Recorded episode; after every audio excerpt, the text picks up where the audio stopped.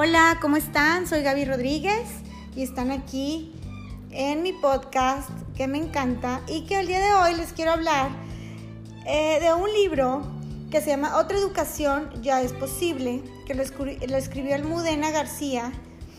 Habla acerca de como que la introducción a pedagogías alternativas.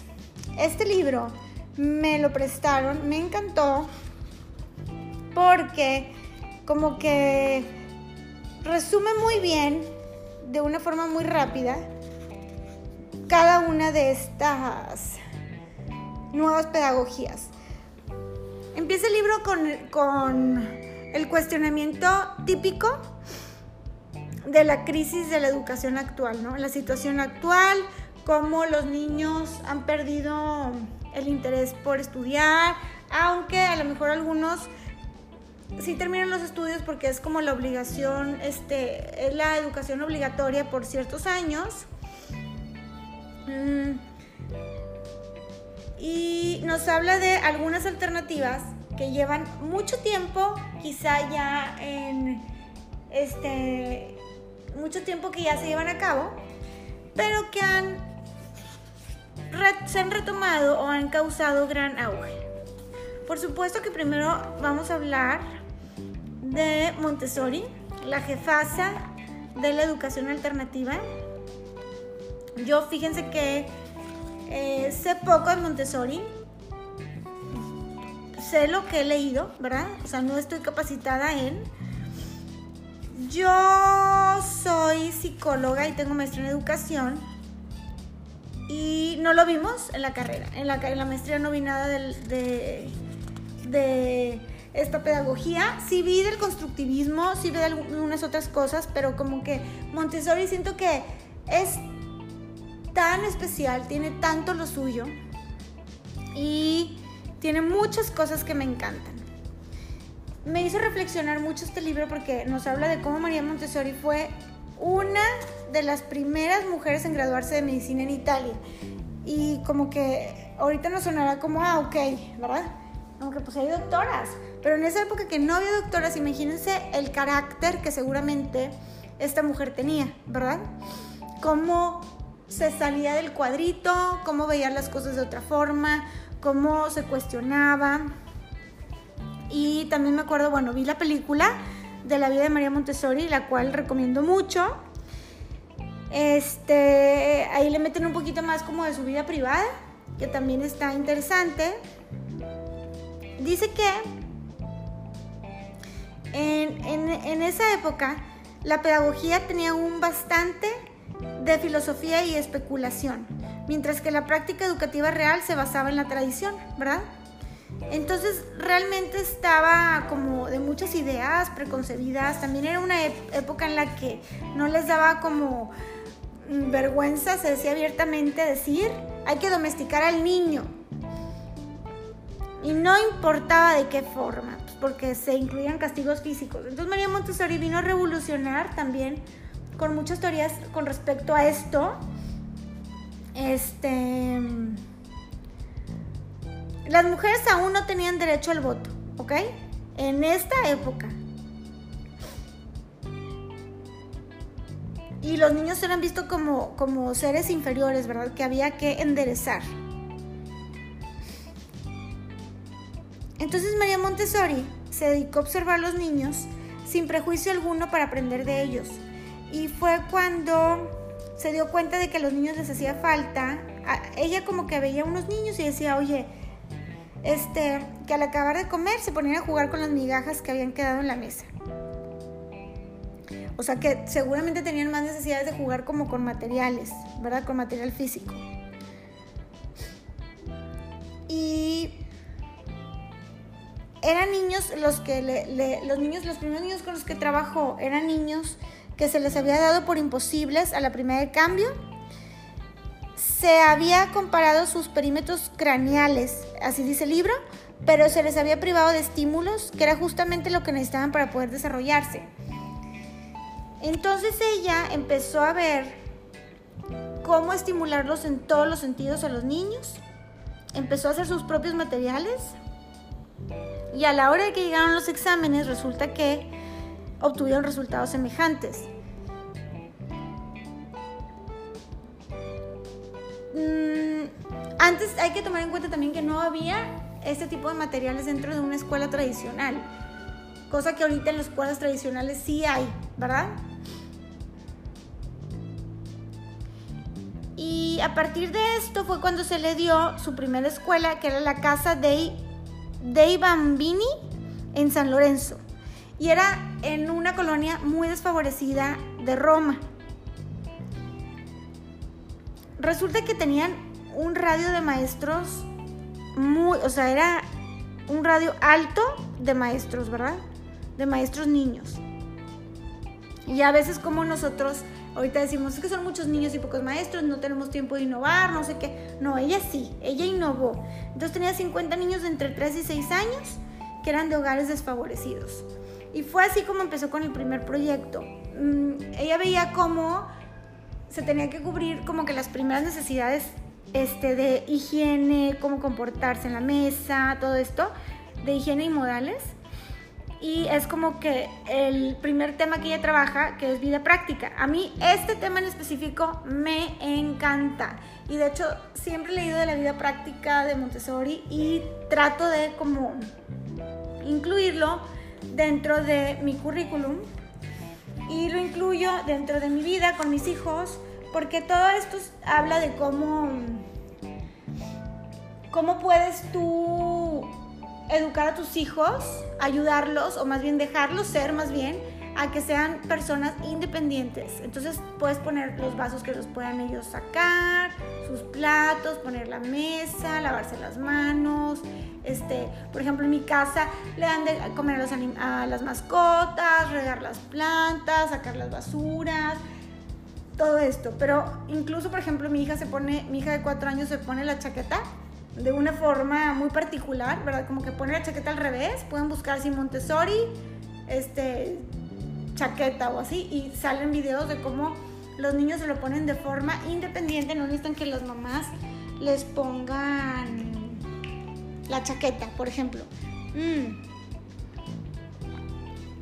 Dentro de los niños Montessori se escucha muchísimo el yo puedo sola o yo lo hago. También me encanta que no tienen miedo en darles vasos de vidrio, porque al revés, es una forma de enseñarles, ¿verdad? El niño la próxima vez va a tener mucho más cuidado con su vaso, cuando se, si, lo llega a tirar, ¿verdad? Mm, hay una forma muy bonita en la que se acercan a los niños cuando un niño no está pudiendo con algo, en lugar de decirle como, no, no, no es así, le puedes decir, ¿quieres que te enseñe cómo lo haría yo? Dentro de Montessori pueden escoger los pueden escoger sus actividades se pueden mover por el aula elegir agrupar separar todo esto en silencio y concentrados cosa que a mí me parece estupenda.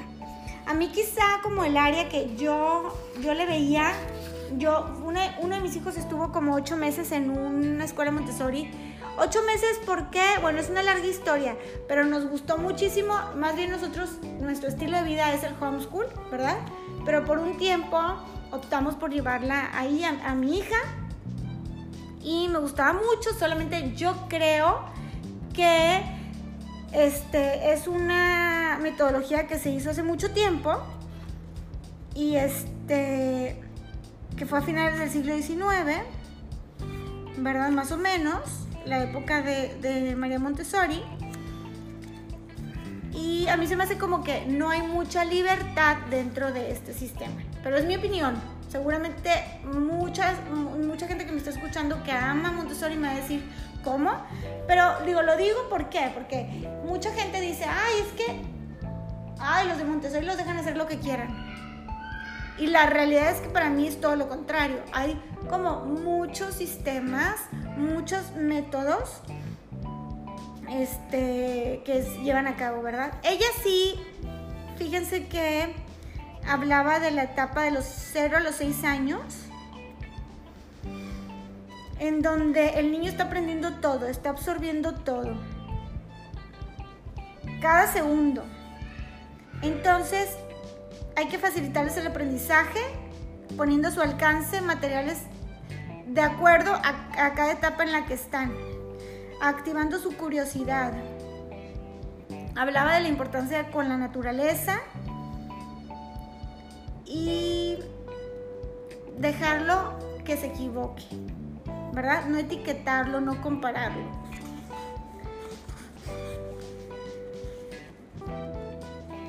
Y claro, se tiene que llevar a cabo a través de los cinco sentidos todo tipo de aprendizaje. Se habla mucho de los ambientes preparados, que también eso está muy bonito, eh, que son, puede ser desde la charola Montessori, ya están los materiales, todo está como, como para que no se le den tantas instrucciones al niño, si no es que ninguna. Y trabaje muy bien. Fíjense que hay varias, varias como materias que manejan que podría ser la vida práctica, el área sensorial, eh, también está el área de matemática, el área de lenguaje y área de extensión del lenguaje, que es así como el área cultural, que son ejercicios de lo más variados, ¿verdad? También María Montessori siempre estaba este, muy enfocada a que fuera una educación para la paz. Regularmente, mira aquí dice, les voy a leer lo que dice aquí. La vida de María Montessori transcurrió en la convulsa Europa de finales del siglo XIX y la primera mitad del siglo XX. Fue testigo de la Primera Guerra Mundial y posteriormente del seguimiento del fascismo. Si en un primer momento pudo parecer que había química entre Mussolini, pronto se comprobó que la realidad, su visión de la infancia y sus objetivos tenían poco en común. Entonces, como podrán ver, ella mm, este, sale con esta propuesta de acuerdo a lo que se vivía en la época que decía, oye, pues ya hay mucha agresividad, estamos saliendo de la guerra, necesitamos educar a, las personas para la paz.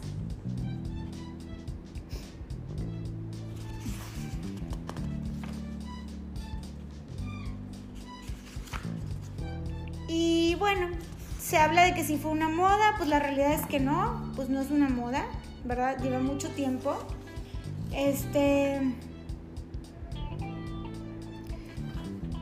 Había consideraciones que a lo mejor, que también habla aquí, esto, esto lo habla en el libro, que por ejemplo dicen, es que hay poco tiempo para el juego libre. Seguramente en esa época, al no haber tele, al no ver otras cosas, ellos iban a sus clases y saliendo de ahí toda la tarde se la pasaban jugando.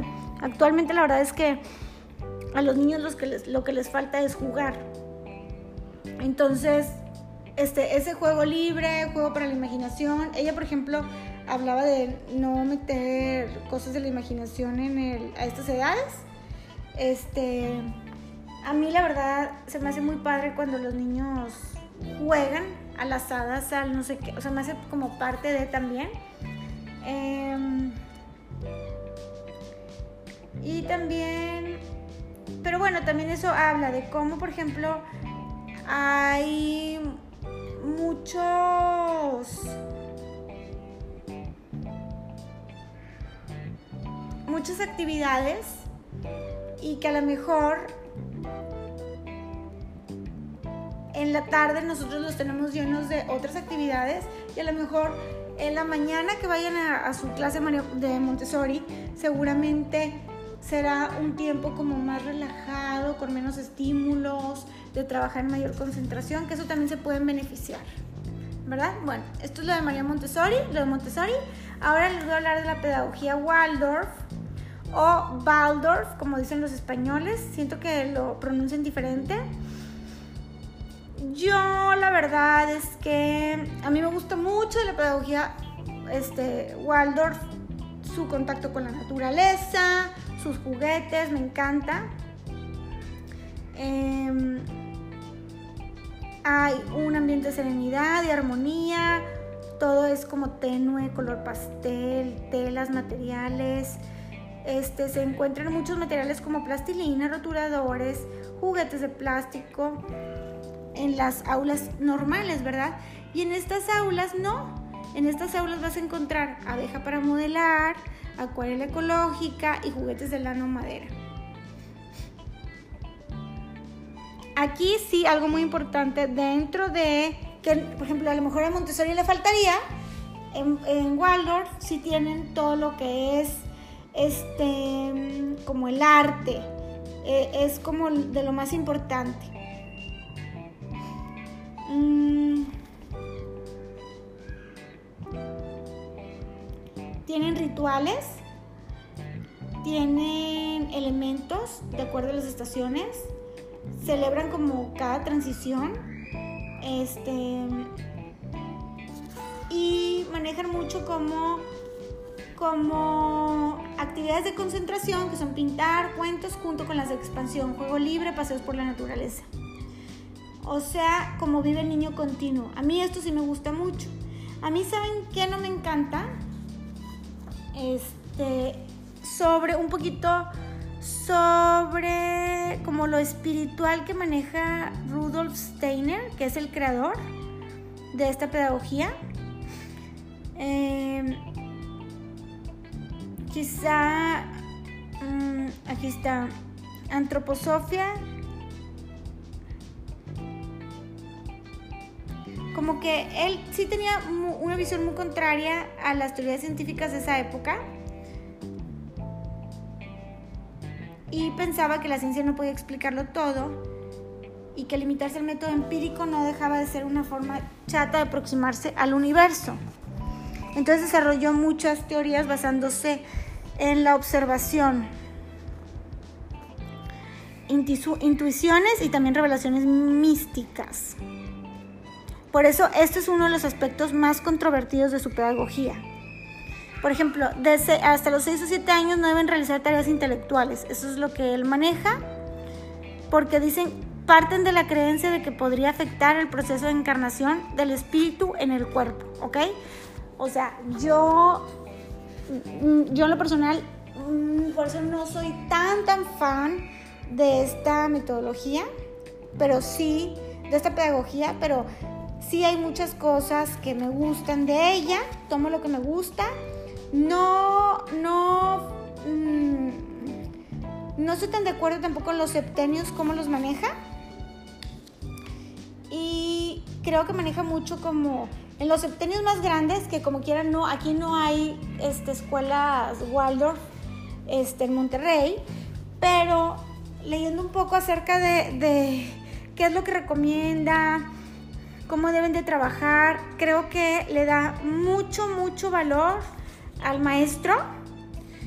Este, aunque claro, les digo, y hay cosas muy, muy buenas, como todo lo, de los paseos por la naturaleza, eh, el tipo de materiales que usan, que sean materiales de calidad y hermosos. Entonces, bueno, hay muchas escuelas en España que aquí nos dicen que, que son colegios Waldorf, que realmente se denominan escuelas libres. ¿Ok? ¿Por qué? Pues cuando iniciaron, antes se les denominaban libres, por la oposición a que no eran escuelas estatales. Y, se, en las Waldorf se hace mucho como hincapié en que los alumnos crezcan como individuos libres, ayudándolos a encontrar el sentido de su vida, lo cual me encanta. Pero les digo que a mí hay cosas que no me terminan de encantar. Juegan mucho con luces y sombras, que eso está muy padre. En donde es como una actividad eh, muy diferente a la que a lo mejor los niños están acostumbrados a hacer con tanta iPad y, televisión. Y pues básicamente es lo que les quiero platicar. Después vienen las, las escuelas. Ay, las escuelas de educación libre y educación democrática, las cuales me parecen increíbles. Aquí en Monterrey yo no sé si haya, yo no las conozco. Y es un conjunto de escuelas de lo más diferentes entre sí, ¿ok?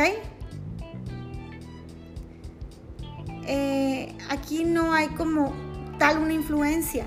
Algunos sí tienen más influencia, por ejemplo, de Wild, de Summerhill, de Sudbury, algunos sí de Waldorf, de Reggio de Pickler. Pueden tener un enfoque.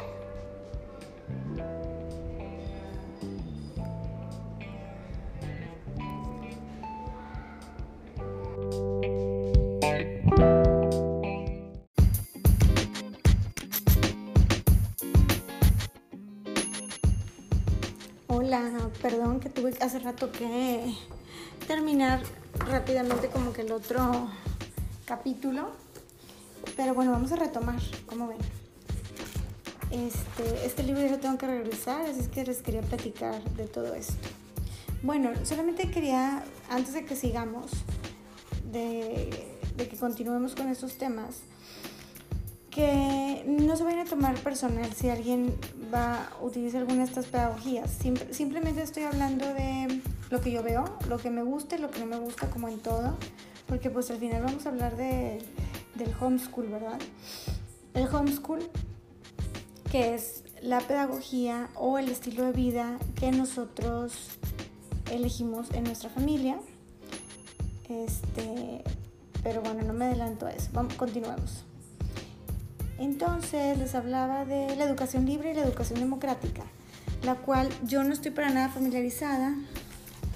Acá no conozco a nadie que esté con esta educación. Me encanta que en el libro habla de cómo, pues esto yo lo tengo muy en mente, ¿verdad? Que cómo el alumno ya no se concibe como una vasija vacía destinada a ser llenada por el adulto. Aquí totalmente el alumno este, es un, ser activo, ya no es pasivo, ya no memoriza, ya no repite.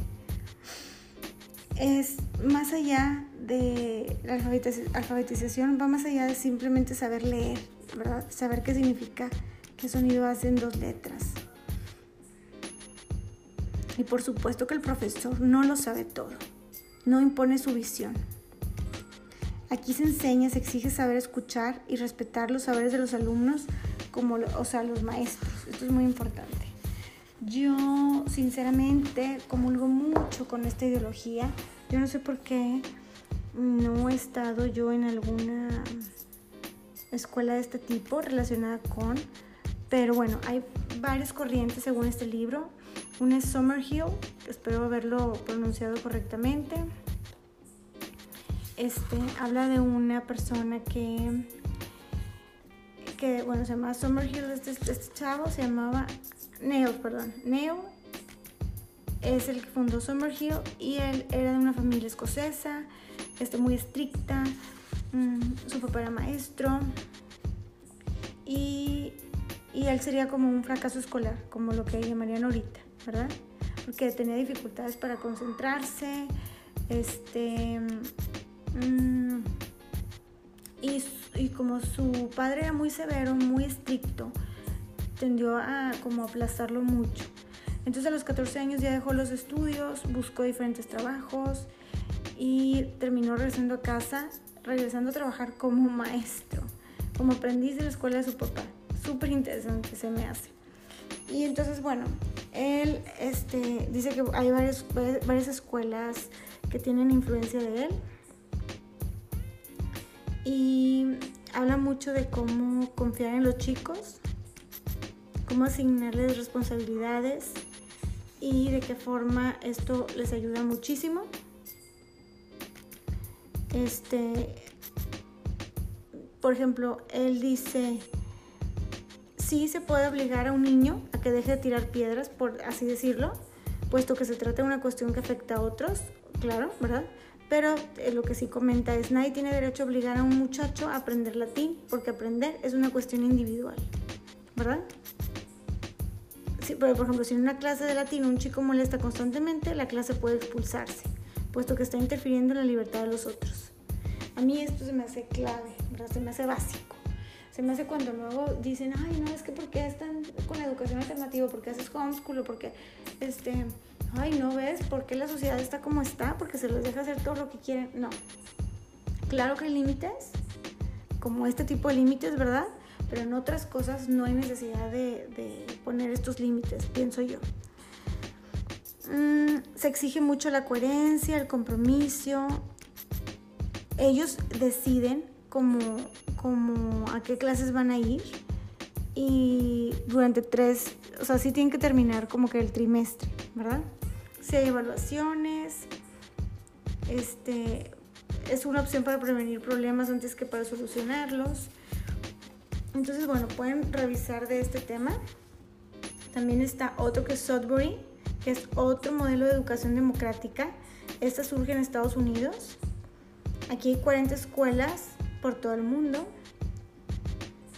Este, no hay clases magistrales. El papel de los adultos no es transmitir conocimientos, más bien es velar por la seguridad de todos los adultos, ¿verdad? Este, pero interviniendo lo menos posible. ¿Ok? O sea, solo el acceder a los recursos, o preparar un taller, si lo solicitan, es como demasiado libre.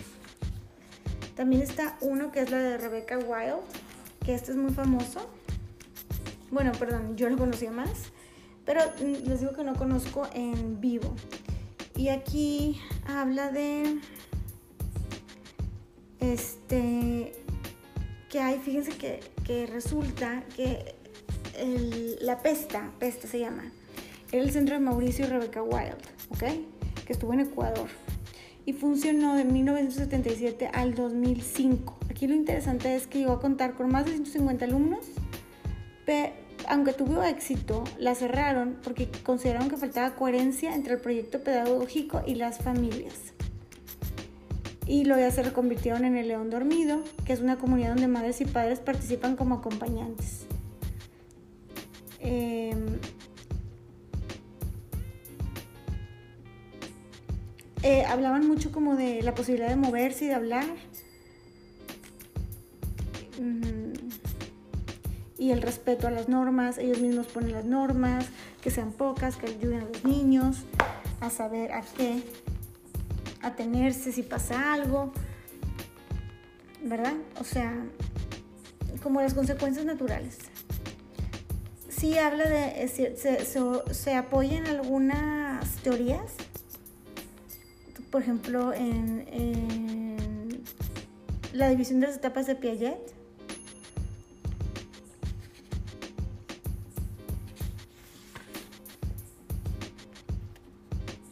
y habla de cómo no hay que sobreestimular a los niños, los procesos de la vida hay que respetarlos y se basa mucho, por ejemplo, en las ideas de Humberto Maturana, el biólogo chileno,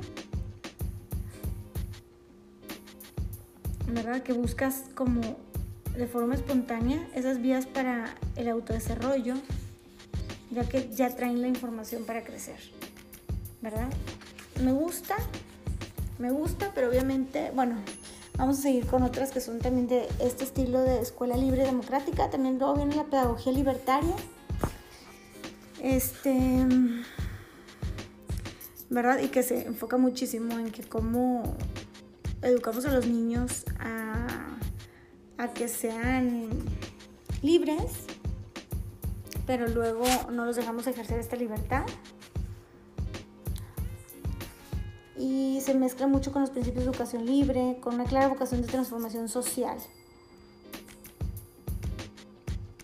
¿Verdad? Y entonces, ¿por qué? Porque tú puedes ser solo libre cuando en toda la sociedad todos los miembros son libres.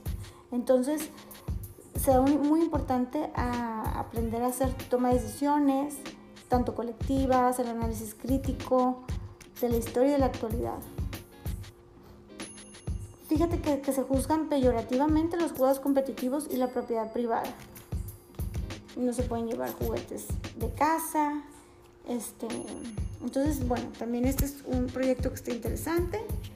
El otro es la educación libre. Eh, este la hace Jordi Mathieu con el adjetivo viva. Digo, perdón, perdón, perdón. La educación viva dije libro ahorita, perdón, disculpen, Educación Viva, que quiere enfatizar un modelo basado en la innata capacidad autopoética de los seres vivos. O sea, que tú mismo te puedes desarrollar. Este, aquí Wild es una influencia muy importante en este tipo de educación. Hay, sí hay en España, se supone que centros de educación viva, tanto públicos como privados. Y se enfoca mucho en, el juego libre, en el, pues en el valor del juego, ¿verdad? Cómo es una necesidad humana que incluso para los adultos, que por cierto yo el, sábado voy a ir a una, un taller de juego para conectarme más con mis hijos, entonces me parece sumamente importante. También que hace falta una tribu, que esto es muy importante. Este. Bueno.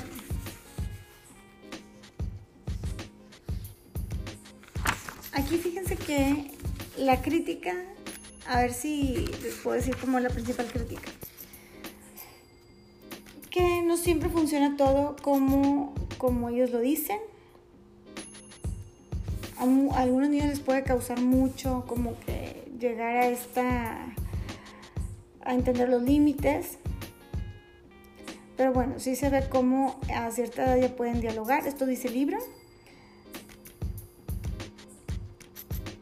Em, también el periodo libre y el periodo como de trabajo, la verdad es que no hay diferencia porque cada quien hace como lo que le gusta y le apasiona. Ya están haciendo lo que quieran. Así que muy fácilmente se llevan de veras a su casa. Se pueden quedar picados clasificando minerales y los pueden llevar. Igual, las vacaciones no les esperan tan ansiosos porque disfrutan mucho lo que hacen. ¿Verdad? pueden defender muchísimo este lo padre que fue pues trabajar en, en estos centros y sobre todo no depender de adultos para que te marquen los límites o les digan qué tienen que hacer.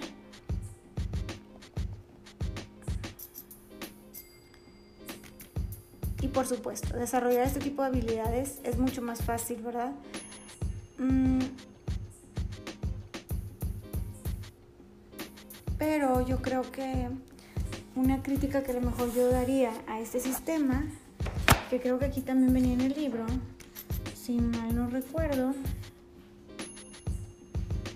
Por ejemplo, hay niños que aprenden más, hay niños que aprenden menos. Hay niños que si les das la libertad de que investiguen lo que quieran, de que hagan lo que quieran, seguramente van a terminar viendo la televisión o pegados al iPad, ¿verdad? Este. Y, y luego dicen, bueno, a lo mejor esos niños eran los niños que yendo a un colegio como quiera no iban a interesarse en los temas, que eso tiene de verdad, pero yo creo que a veces hay este sí niños que aunque les des toda la libertad y te digan que ah no es que sí se va a interesar en las cosas y va a aprender a leer pues no creo verdad por eso también yo pienso que hay analfabetas en las calles niños que porque si, porque si aprender a leer, aprender a razonar fuera una cosa que se diera tan de, forma natural, no habrían alfabetos, ¿verdad? O sea, no, no se tendrían que hacer programas para ayudar a esos niños a leer. Entonces creo que es como un tema más complicado. También aquí habla de que el rol que debe jugar adulto es otro aspecto controvertido. Algunas veces se promueve que los padres participen, que acompañen,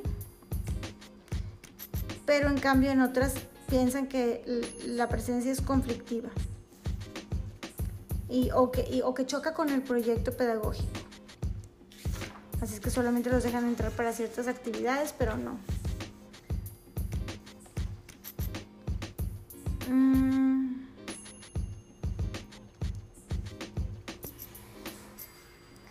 Entonces, bueno, si saben de, si me quieren hacer algún comentario acerca de lo que estoy platicándoles de estas pedagogías, adelante.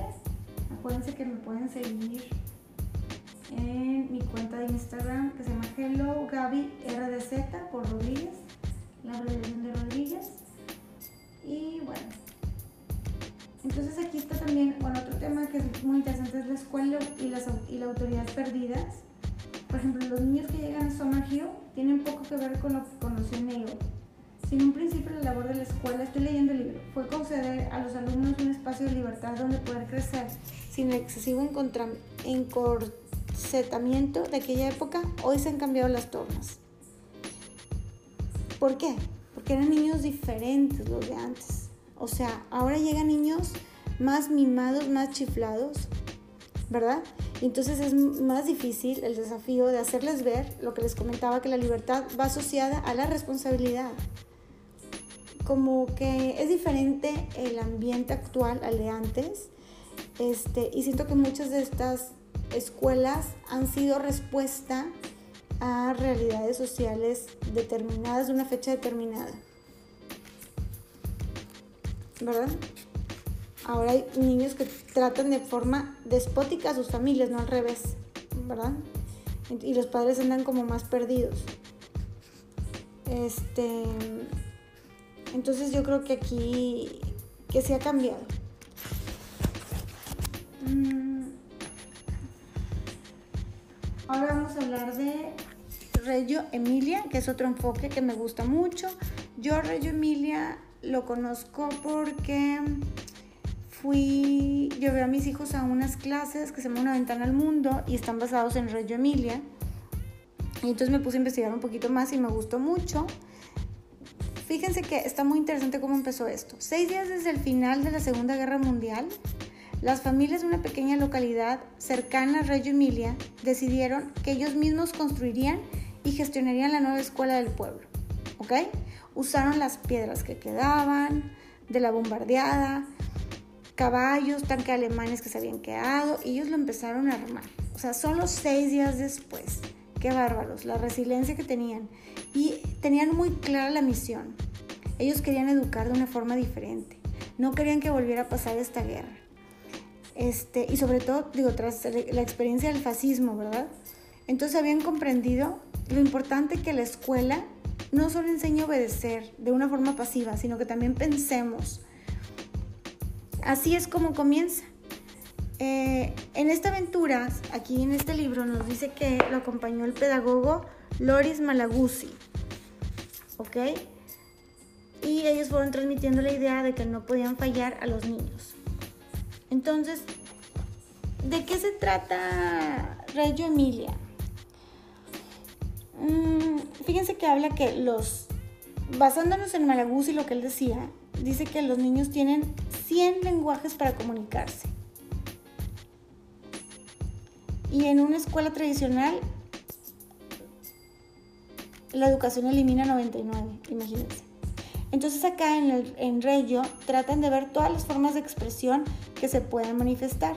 El muy famoso atelier, que muchas escuelas, incluso tradicionales, lo toman, es, es un taller, ¿verdad? En este taller puedes encontrar todos los materiales, barro, pintura, cámaras fotográficas, una mesa de luz, otro proyector. Y siempre ahí hay un especialista de arte que puede, que es el responsable de este taller. Este no es un descanso de las actividades más serias, esta es una actividad seria. Se, se trata de cambiar diferentes patrones se trata de que desarrollen su, sentido estético, que se expresen de diferentes formas y que vean lo cotidiano de otra forma. Se cree que pueden hacer muchos proyectos en conjunto, ellos planean qué van a hacer y entonces el conocimiento colectivo, ¿verdad? Es muy importante. Entonces les digo, la ética y la estética son como, como de los pilares, lo más importante en Reggio no se trata nada más de que, ay, sí, mira, que pegue bien bonito los pompones, qué bonita manualidad. No. No es para deleitar a los papás. No, no nos interesa deleitar a nadie aquí. Aquí va más allá. Porque es profundizar un aprendizaje, crear conexiones, ¿ok? Entre lo racional y la imaginación, entre los dos hemisferios. Este, la escuela tradicional, como ustedes saben, siempre este, pues fomenta más el, hemisferio izquierdo, ¿verdad? Sobre el derecho. Y aquí se busca que sea algo armonioso. Se van a la naturaleza, recogen las hojitas que se cayeron, con eso hacen una composición, luego usan un espejo, luego mezclan con materiales reciclados, hacen pequeños mundos, sus pequeñas creaciones. Este, eh, todo esto, el ambiente, ah, otra cosa importante que dicen ellos es que el ambiente es concebido como un lenguaje más que influye en la formación del pensamiento y las relaciones. ¿Por qué? Porque es un espacio donde ellos estén que sea multisensorial. O sea, un laboratorio de aprendizajes.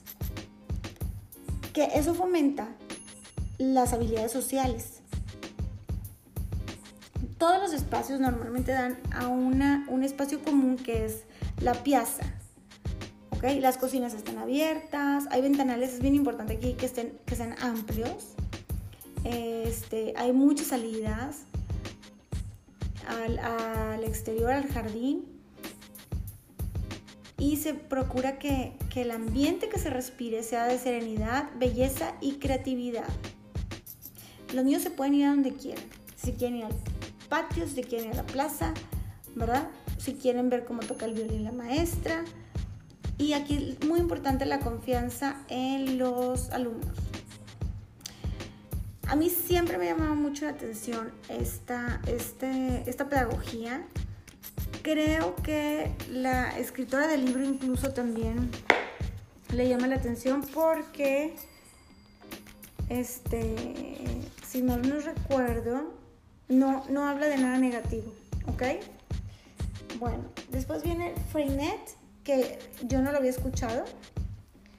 Freinet, ¿ok? No sé si ustedes lo habían escuchado.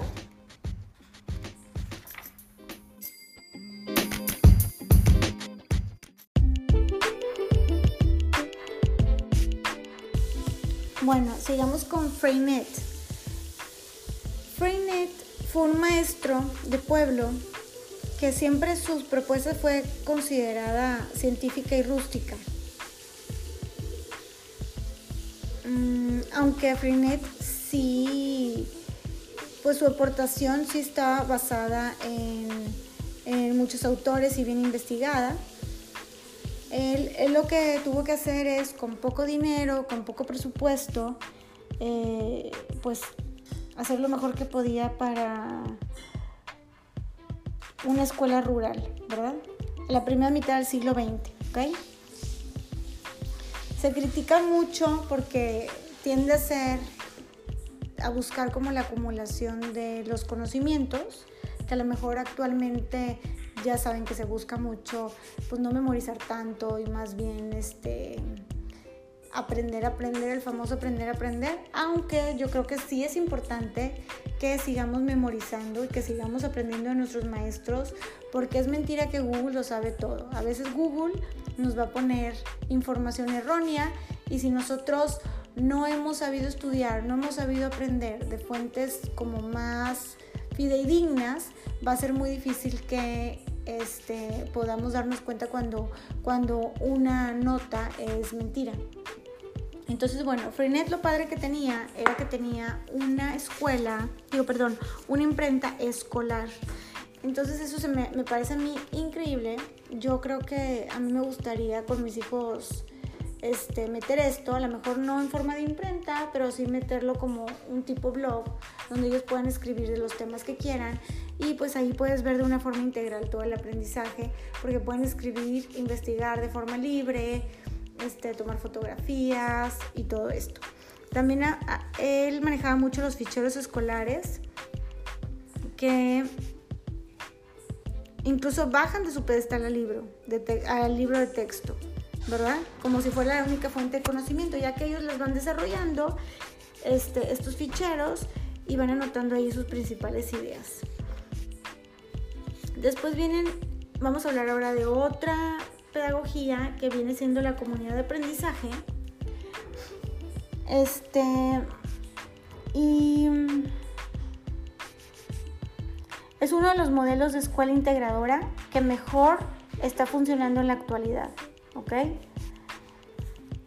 Eh, estas, estas comunidades de aprendizaje están tratando como de reformar la escuela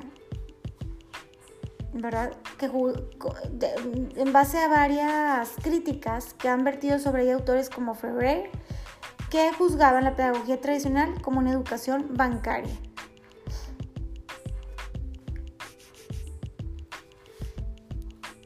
Hablando de cómo anteriormente se veían los alumnos como vasijas vacías,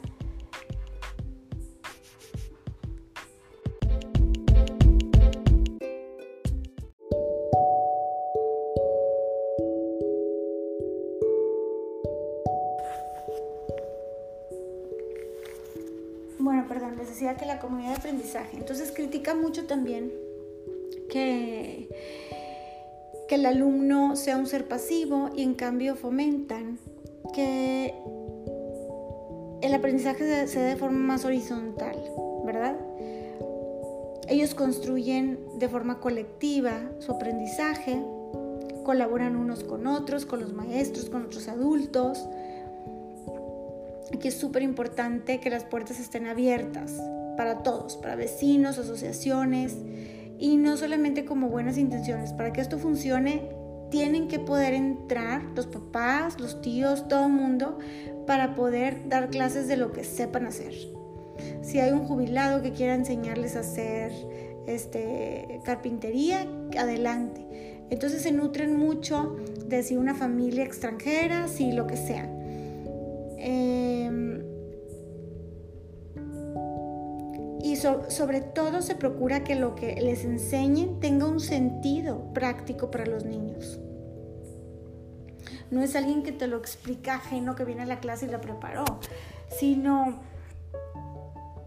por ejemplo, también se usa mucho que los alumnos más avanzados enseñen la lectura a los niños más chicos, que ellos se anoten como voluntarios. No importa qué edad tengas, nivel, no importa nada, tú te puedes acercar al conocimiento, tú puedes compartir lo que tú sepas. Criticar mucho que hubiera un currículum obligatorio y la verdad es que las comunidades de aprendizaje sí son centros a los que se les exige seguirlo, pero lo trabajan de una forma mucho más flexible. No siguen los libros de texto porque trabajan todo por proyecto para ir motivando más al alumno. A mí me parece esto muy interesante y me llama mucho la atención. Mm, hay también otro tema, que digo, otra pedagogía que es aprendizaje basado en proyectos. Este fíjense que sí lo estudié en la maestría, sí lo vi como, como lo vimos como en un libro, este, pero hasta que fui mamá creo que lo entendí más es una propuesta que permite trabajar las distintas materias de una manera integradora. Se pueden, pueden colaborar estudiantes de todos los niveles, de todas las habilidades. No hay como mínimos, sino cada quien su interés, su esfuerzo, su trabajo. Se evalúa más que nada su, su capacidad de trabajar en equipo, pero lo importante aquí es que estas ideas partan de los alumnos. Pueden invitar a un experto, realizar un viaje, plantearse retos. Pero sí pasa que en algunos centros los profesores proponen temas y los alumnos los investigan. A mí me gustaría tomar más cosas de esta, de esta propuesta de aprendizaje basado en proyectos. Creo que ya con mi grande, y a lo mejor en dos años más con mi segundo hijo, lo vamos a poder hacer. Pero yo creo que con el grande me gustaría como buscarle un grupo que a lo mejor pudieran trabajar como por proyecto. Este y creo que luego puedes motivarlos muy fácil con películas, con viajes, para seguir investigando más de un tema, que se queden picados y que escriban sus conclusiones de lo que han aprendido. Pueden hacer juegos,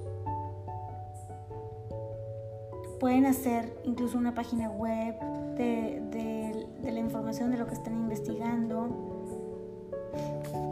Y bueno, el siguiente tema es inteligencias múltiples, que de hecho es el libro que estoy leyendo. Después de este es el que voy a seguir leyendo, ya, ya lo había empezado. Y es de Howard Gardner. Este es un tema muy conocido por todo el mundo. Eh, es muy interesante porque mm, los científicos o este no, no fíjense que no les llamó la atención mucho esta propuesta más bien le empezó a llamar la atención a los papás y a los maestros. Y claro, él se basa en que el desarrollo del, del niño debe de ser desarrollando sus distintas inteligencias y no decir la de matemáticas es la más importante o la de, o la de lingüística, ¿cómo se llama la otra? Mm, mm, mm. Lingüístico verbal es la más importante, que son las dos que en los colegios se toman más en cuenta, ¿verdad? Les voy a decir cuáles son. Él maneja lingüístico verbal, lógico matemática, visoespacial, musical, corporeo, sinestésica, intrapersonal, interpersonal y naturalista. Yo creo que en el próximo podcast les voy a hablar más acerca de, de esto. Fue muy criticada por la psicología científica, pero se sigue muy bien, con muchos resultados en algunas escuelas. Claro que tratan diferentes estrategias, ¿verdad? Entonces está muy padre porque para un solo tema puedes hacer muchas cosas para como llegarle a todos los alumnos. Entonces creo que esto se podría aplicar en todas.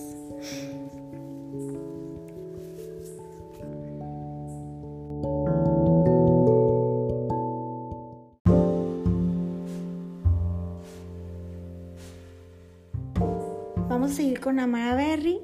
Este, el primer colegio Amara Berry fue creado en Donostia en 1979 por Loli Anaut. ¿okay? Ahorita ya hay 21 centros, casi todos están en el País Vasco. Aquí también se busca muchísimo que el alumno aprenda a través de las experiencias. Todos los, los temas están como interrelacionados y se busca que lo trabajen de forma práctica. Por ejemplo, si van a aprender algo como matemáticas, hacerle como que van al súper, o si van a aprender, este, muchos se cuenta que gestionan la biblioteca, otros la página del colegio. Se mezclan las edades, los grupos se hacen con, con edades en un rango de dos años, entonces a veces te va, te va a tocar ser como el chiquito y luego como que pasa el otro año, no sé qué, y luego ya te va a tocar ser el grande, y luego te vuelve a tocar ser el chiquito de la generación. Entonces te ves como beneficiado a que no siempre vas a ser el chiquito. Eso me parece a mí sumamente interesante. Y se respeta muchísimo la individualidad, el ritmo de cada alumno, alumno, se fomenta mucho el trabajo en equipo y todas las competencias sociales. Después viene Pickler, Pickler tomó una escuela de huérfanos, el orfanato Loxi de Budapest. Emi Pickler trató de darles a estos un cuidado que se pudieran desarrollar de la mejor forma, a pesar de estar en estas situaciones, ¿verdad? Después de la guerra mundial, de la Segunda Guerra Mundial. Y llegó a la conclusión que los niños chiquitos son activos y con iniciativa. Eso ya lo sabemos, ¿verdad? Eh, hay que prepararles mejor un ambiente eh, que esté libre de peligros, pero que ellos puedan ir desarrollando todos sus intereses. Sí pide que haya una educadora como de referencia y que la cuide y habla por eso mucho del vínculo afectivo y mucho de que de esta forma lo social conectado a el aprendizaje. También está la educación creadora. Esta es de 1966 a 1972. Arno Stern viajó por todo el planeta y vio todos los pueblos y, observó a los niños que aún no tenían contacto con la cultura occidental y encontró patrones. Y su patrón, o lo que encontró, fue la expresión creativa de los niños. A esto, a él le llama que cuando no es condicionada por los adultos, se rige por unas normas universales. Aquí dice en el libro que se le domina formulación. Aquí se procura que los niños pinten libre, que no tengan miedo, que nadie los va a juzgar, pero que tampoco nadie los va a estar alabando, ¿verdad? Este, que es, este es un error que solemos cometer. Bueno, yo en lo personal me la paso diciendo muy bien, muy bien, qué bonito, qué bonito. Y oye, pues el niño solo. debe de, hay que aprender también a como hasta alabar el trabajo del otro, ¿verdad? Y lo importante aquí es que los dibujos se quedan ahí, no hay exposición, no se lo enseñas a nadie, este, solamente se hacen por el placer de hacer el garabato, de pintarlo, de, de hacerlo. Claro que yo soy muy amante de que de que estén expuestos algunos de los trabajos de los niños por cierto tiempo y que los vean de repente, pero está muy interesante que él dice que esto puede disminuir la creatividad en el niño. Mm, también, bueno, ahora vamos a hablar de las, de las escuelas bosque. De esto yo tengo más cerca un proyecto que se llama Aldea, que está en Chipinque y me encanta, se me hace muy padre porque, este, ah, bueno, pero está mezclado con Waldorf, el de Chipinque. Y claro, estas escuelas pueden ser las escuelas bosque, pueden ser en huertas o incluso en la playa o en las ciudades, pero en un campo muy abierto. Y siempre tienen un refugio para cuando de plano el clima está muy fuerte.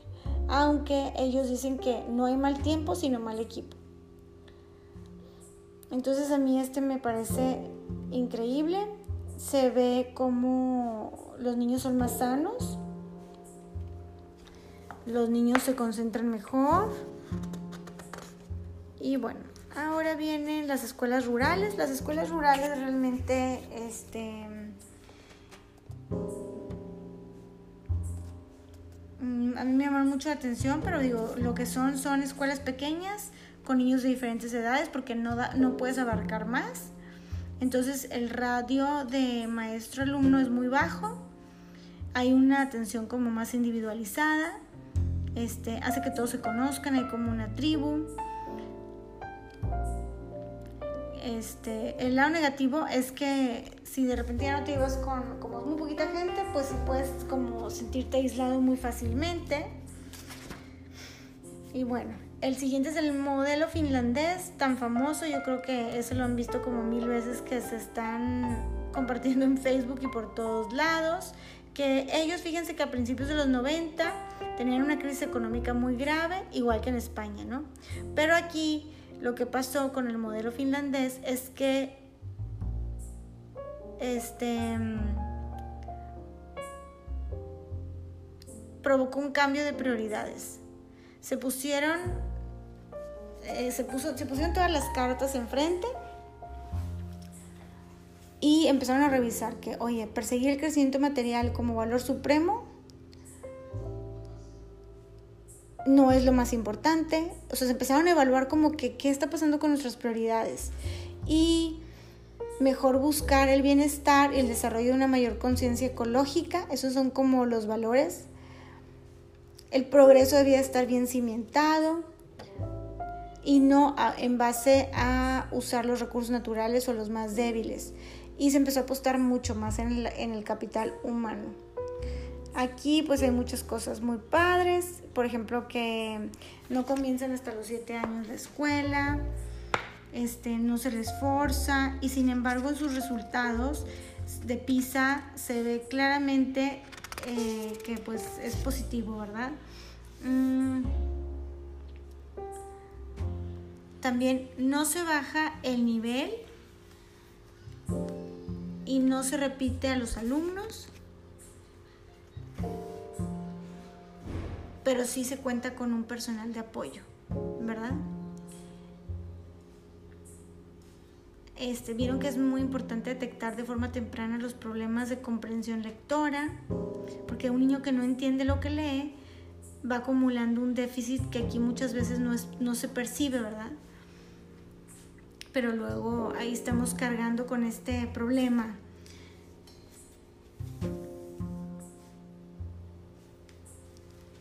Y bueno, me da risa porque dice que una forma fácil es subtitular las películas y los dibujos animados que están en la televisión. Yo creo que esto lo podemos hacer todos. Este tip que dice aquí en el libro que hacen. Este Además de todo esto, hay muy poco acoso escolar y muy poco bullying. este, tienen un programa que se llama Kiba y que no nada más es trabajar con la víctima y el acosador, sino con todo el grupo, porque, híjole, aquí es bien importante el que se queda callado, también está ayudando al acosador, ¿verdad? Y a veces pensamos, no, pues nada más no dijo nada, no, también. Mm, también, ¿qué, ¿qué otra cosa importante? También que todas las cosas que tienen son bellas muchas veces presentan sus dibujos y música para algunos temas, siguen un modelo constructivista. Entonces, bueno, tiene cosas muy padres. Después está el grupo, los grupos de crianza, que bueno, son los más como pequeños, comunitarios, se juntan familias, comparten el cuidado de sus hijos. Aquí sí pueden tener influencias muy variadas. Este, y fíjense que este libro maneja una cosa que es Madres de Día, que yo no lo conocía, que, son, que no son canguros, son personas más cualificadas, que tienen cuatro niños de 0 y 3 años y, y, muchas tienen como formación ya sea de Waldorf, de Pickler o de Montessori. Esto se me hace muy padre, sus, sus propios domicilios, habitan la zona para que esté más segura. Y por ejemplo en España en algunas comunidades sí se regula. Y por último, este, está el homeschooling, del cual yo conozco mucho porque yo lo llevo haciendo desde hace cuatro años, casi cinco. Y no les voy a decir qué dice aquí en el libro, mejor les voy a platicar de qué se trata en mi siguiente podcast, ¿ok? y lo vamos a hablar más a detalle. ¿Qué les parece? Si quieren, pueden escribirme dudas, preguntas. No les puedo decir qué día lo voy a subir. Mejor estén atentos. Eh, atentos a cualquier... En mi Instagram es donde subo que, que lo... Un aviso que lo subí, ¿ok? En los stories. Muchísimas gracias por escucharme. Espero que hayan aprendido algo. Este, si me equivoqué en, algún dato o creen que algo está mal, también por favor escríbanme, porque me encanta aprender de ustedes. Gracias, bye.